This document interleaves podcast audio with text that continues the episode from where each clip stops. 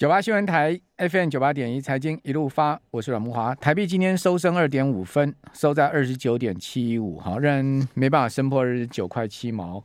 呃，雅股今天整体表现都是反弹的行情居多，哈。日经指数今天也大涨了一点八趴，哈。加权指今天呃涨幅呢，呃，今天加权指是涨了三百六十一点，哈，呃，所以这个。呃，整体的涨幅是二点三五趴，是比日经指数涨幅还大哈。呃，台显示台股今天弹的 是蛮猛哈。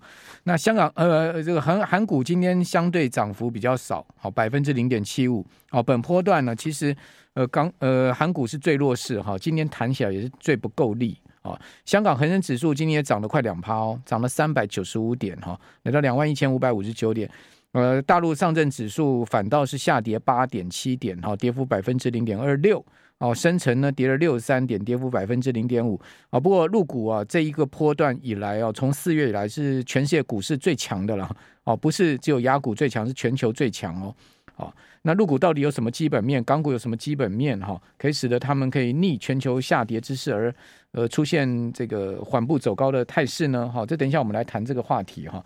啊，另外在讯息面部分哈，今天航运股为什么弹不起来哈？除了美国这个白宫啊，祭出行政跟法规手段呢，要去呃钳制航商的这个价格之外呢，哦，根据这 Low Star 哈，它最新的报道说，海运费率哈基准还有情报平台，就有一个费率跟基费率的基准跟情报平台叫做呃 XENETA 好，这个英文怎么念呢？那 Zenta 是不是？好，这个平台 X E N E T A 这个平台，它进行了客户调查显示啊，他说如果市况明显改变哦，就是说这个海运的市况往下走的话，哦，百分之七十一的受访者说他们会设法重谈长约，哦哦，也就是说长约不是不能变哦哦，有七成的受访者，当然就是这个是揽货业者了哈，因为海运公司最主要他们的对对手方是揽货业者。哦，他们说呢，他们会设法改变重谈长约。哦，令人担忧的是呢，十一趴的受访者说呢，他们会准备违约哦，也就是我不履行我的这个合约的义务哈。哦，所以不要觉得说他签了约他就一定要履行。他说我们准备违约，哦，寻求更划算的交易。哦，只有十八趴的受访者说，无论市场如何变化，他们都会继续履行现有的合约。那根据我们可以看到这个。呃，最新的世界货柜运价指数哈，运往北欧的即期报价哈，二十尺的货柜 T U 哈是九千七百八十四美美金，哦，是接近九千八美金，哦，但是呢，呃，FBX 的指数显示是一万多美金，好，所以也就是说呢，即期报价较呃指数来的更低哦，哦，显示即期报价有持续下滑的情况。虽然说运价现在没有自由落体般的崩落哈，但是呢，确实是出现缓慢下滑的情况。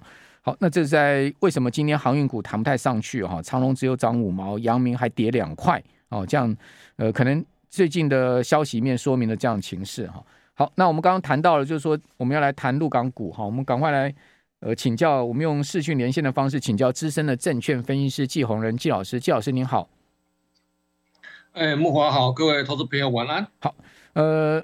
最近好像在开北戴河，对不对？北戴河会议。诶，对，他现在包括的，好像海峡论坛之类的啊，包括在年底就是换届的选举，有很多会议都在紧锣密鼓的召开当中。好，那最近陆港股出现了逆全球之势，变成是全世界最强的市场哈。那季老师您怎么看这样的态势呢？其实应该这么看哈，在这几年这两年啊，这个疫情以来。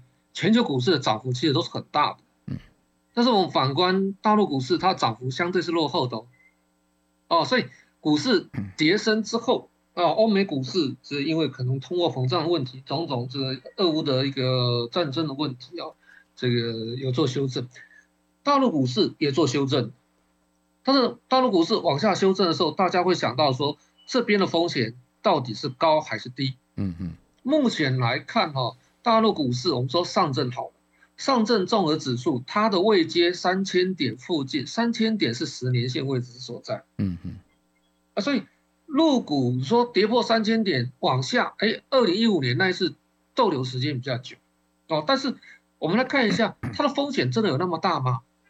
好像没有哦。嗯，哦，尤其有一些这种价值型的股票，哎，这两三年它涨幅其实是相对比较小。嗯，所以这段时间有些资金是回来买进这种有价值题材的这种股票。是，当然我们不是说之前的这种白酒这种涨多股票不能买哦。这涨多股票其实目前来讲修正之后，其实也有反弹啊，但是有一些这个指标的股票出来了啊，譬如说指标股票，因为油价涨，电动车，那油价涨的时候，大家对新能源车，嗯嗯，哎，大家想到新能源车，新能源车的指标是什么？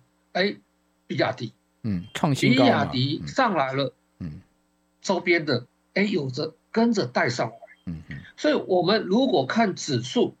哎，其实陆股指数其实还在整理的区间，嗯嗯嗯，哦，它是相对 好像这段时间是逆市场，对，哦，逆市场而行，那实际上它只是一个整理的一个走势而已，哦，它还没有走出那种所谓的牛所谓的牛市哦，对，那只是结构性结构牛。啊，结构牛就是部分的这个题材股票，它走它的行情，那只是这些股票有一些是权值比较大。嗯，哦，所以吸引了部分的资金跟目光进来买了这些标的。是，我我有观察到啊，中国大陆的电动车相关的公司，像魏小李，好像是呃，这个您刚刚讲的比亚迪，其实最近股价动辄都涨三成、四成，甚至一倍，好这样子的上涨。比如说比亚迪来讲的话，它挂牌在港股嘛，它这一个波段几乎要创新高了嘛。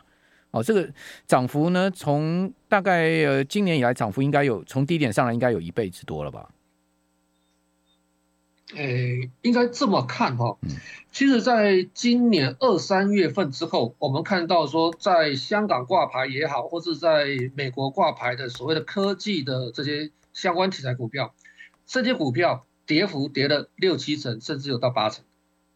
这些股票开始出现这种现象，公司实施回购。买回自家的股票，嗯嗯，哦，可能他认为，哎，价格比较便宜喽，所以买回自家股票，这是第一个。第二个，包括外资都开始买进，叠升了这种所谓的中国大陆相关的这种所谓科技的一个龙头股，包括在香港挂牌，包括在所谓的美国挂牌的，嗯，所以这段时间，我们的投资朋友可能可以去看一下恒生科技类股指数。哦，或是在香港有一个 MSCI 的这个互联互通的一个指数，嗯，这个指数都是科技类股为主。那我们看它它的一个走势相对都是很强劲的，嗯，所以有些投资朋友开始想，哎，好像这段时间港股又比陆股来的强，对，港股走势比陆股来的强的原因，呃，这些资金跌升之后，资金回来买这些大型的这种科技龙头股之外，另外来看的话。它的股价是跌破十年线，而且一段时间的。港股也跌破十年线，就港股跌破十年线，陆股是在十年线之上。对，好，那回头来看，我们就说投资的一个观念来看，本益比、股价是净值比到底适不适用？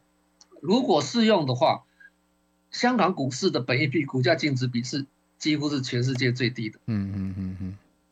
又跌破十年线，是，所以这种跌升的，大家想说，未来我们可能会用到的，可能中美如果脱钩脱钩之后，那相关的替代性的这些科技产业，在中国大陆、在亚洲或其他地方有没有机会？嗯、那有机会了，这边适不适合去做布局？嗯，如果它跌了七成、六成、八成，那这些资金当然是聪明的钱。嗯嗯，所以这边也垫高了所谓的这个香港股市，带动着中国大陆股市相关题材股票也慢慢垫高它的底部。是，比比如说刚刚讲比亚迪好了，比亚迪我刚看了一下哈，它的股价哈，呃，从大概差不多在呃差不多在三月三月三月中吧哈，三月中当时它的股价大概一百七十六块港币了。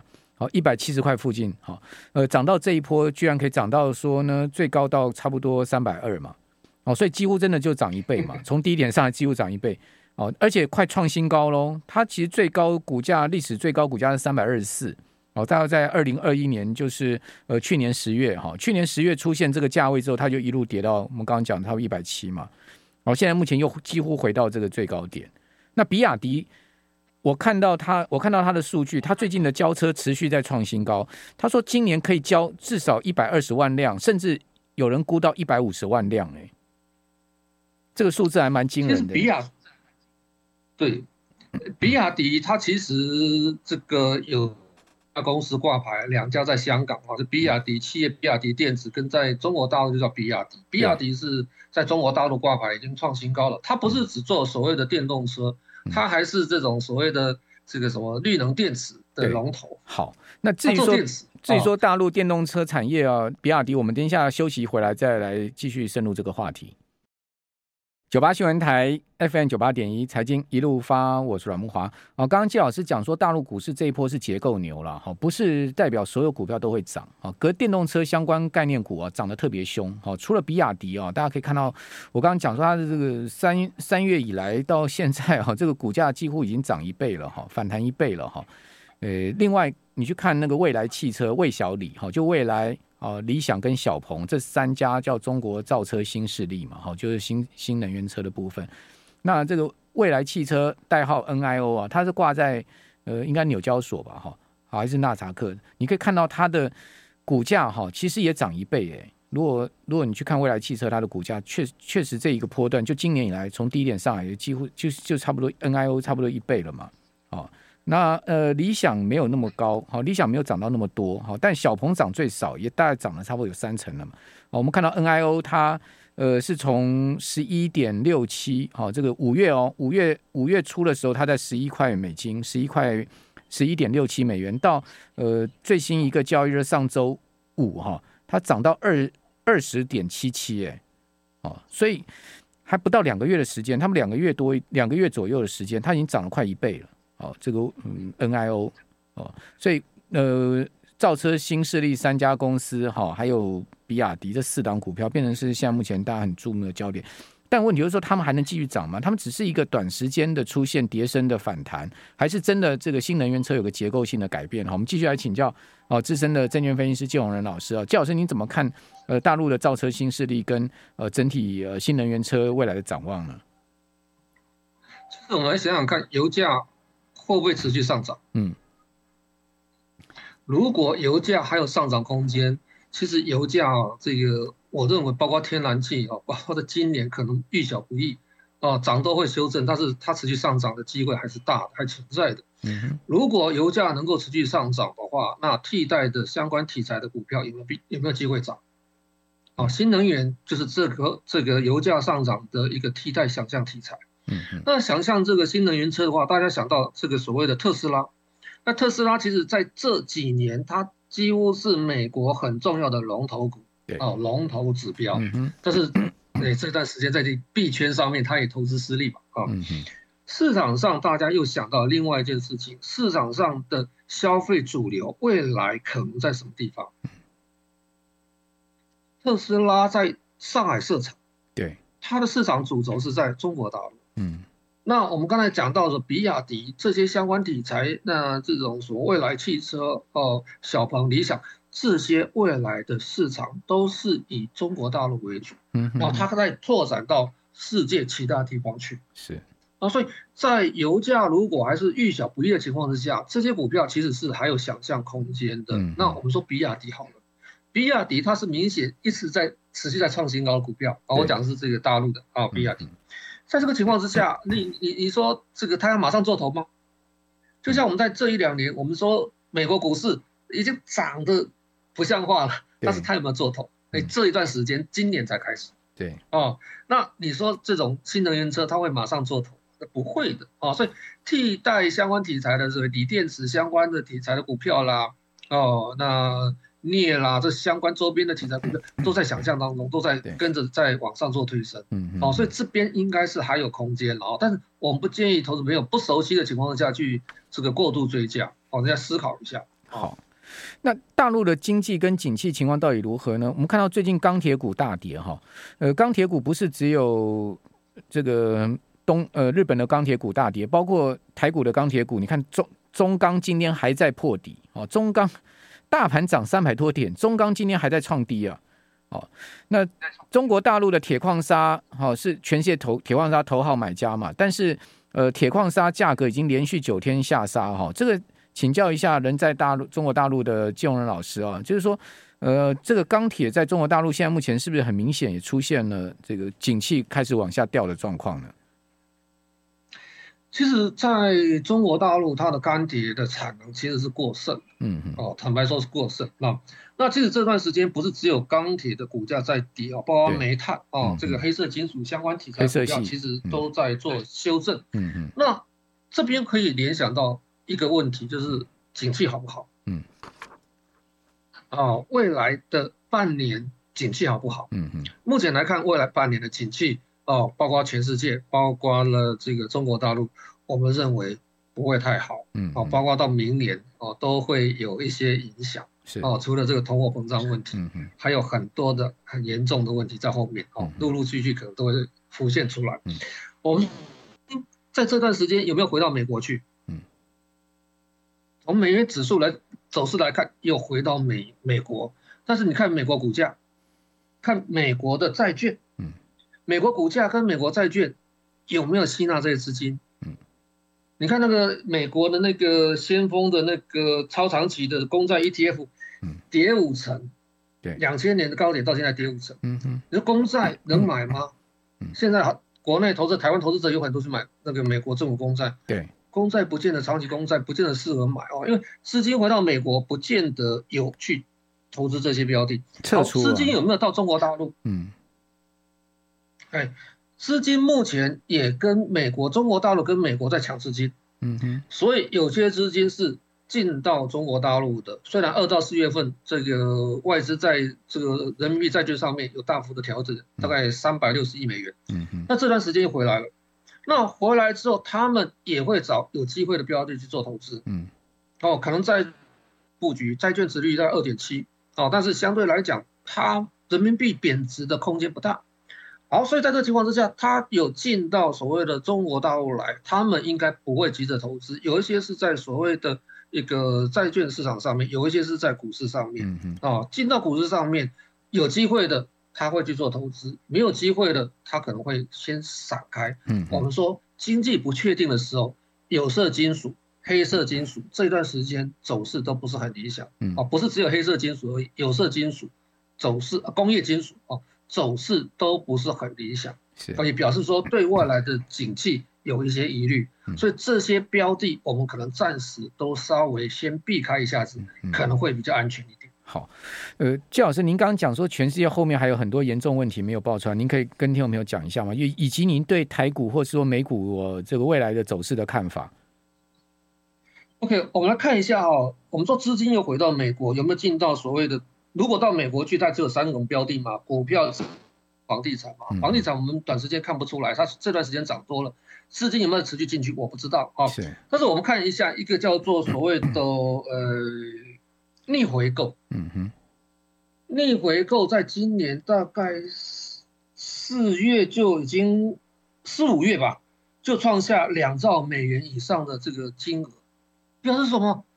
有大量的资金是在银行体系那边 stand by，嗯，他不进股市，不进债市，嗯，那为什么不进到美国股市？因为他认为说，哎，风险性资产可能还有疑虑，对，风险性资产就表示我们的股市，对，哦，虽然有些股市说它还在做回购，它的一个股利，今年要配发去年的收益嘛，股利还可以，但不表示下半年或明年会不错，债券。哎，可能还有这个所谓贬值的空间，嗯，还有美元可能不值钱，嗯，因为它新的挑战出来了，哦，新的挑战出来就是说，全世界现在去美元化，所以美国现在解决问题是美元霸权的问题，通货膨胀是它第二步要解决的问题，嗯，好，美元霸权，全世界百分之六十的这种这种贸易是以这个美元计价，嗯，但是你看到现在，我们看到欧洲、俄罗斯。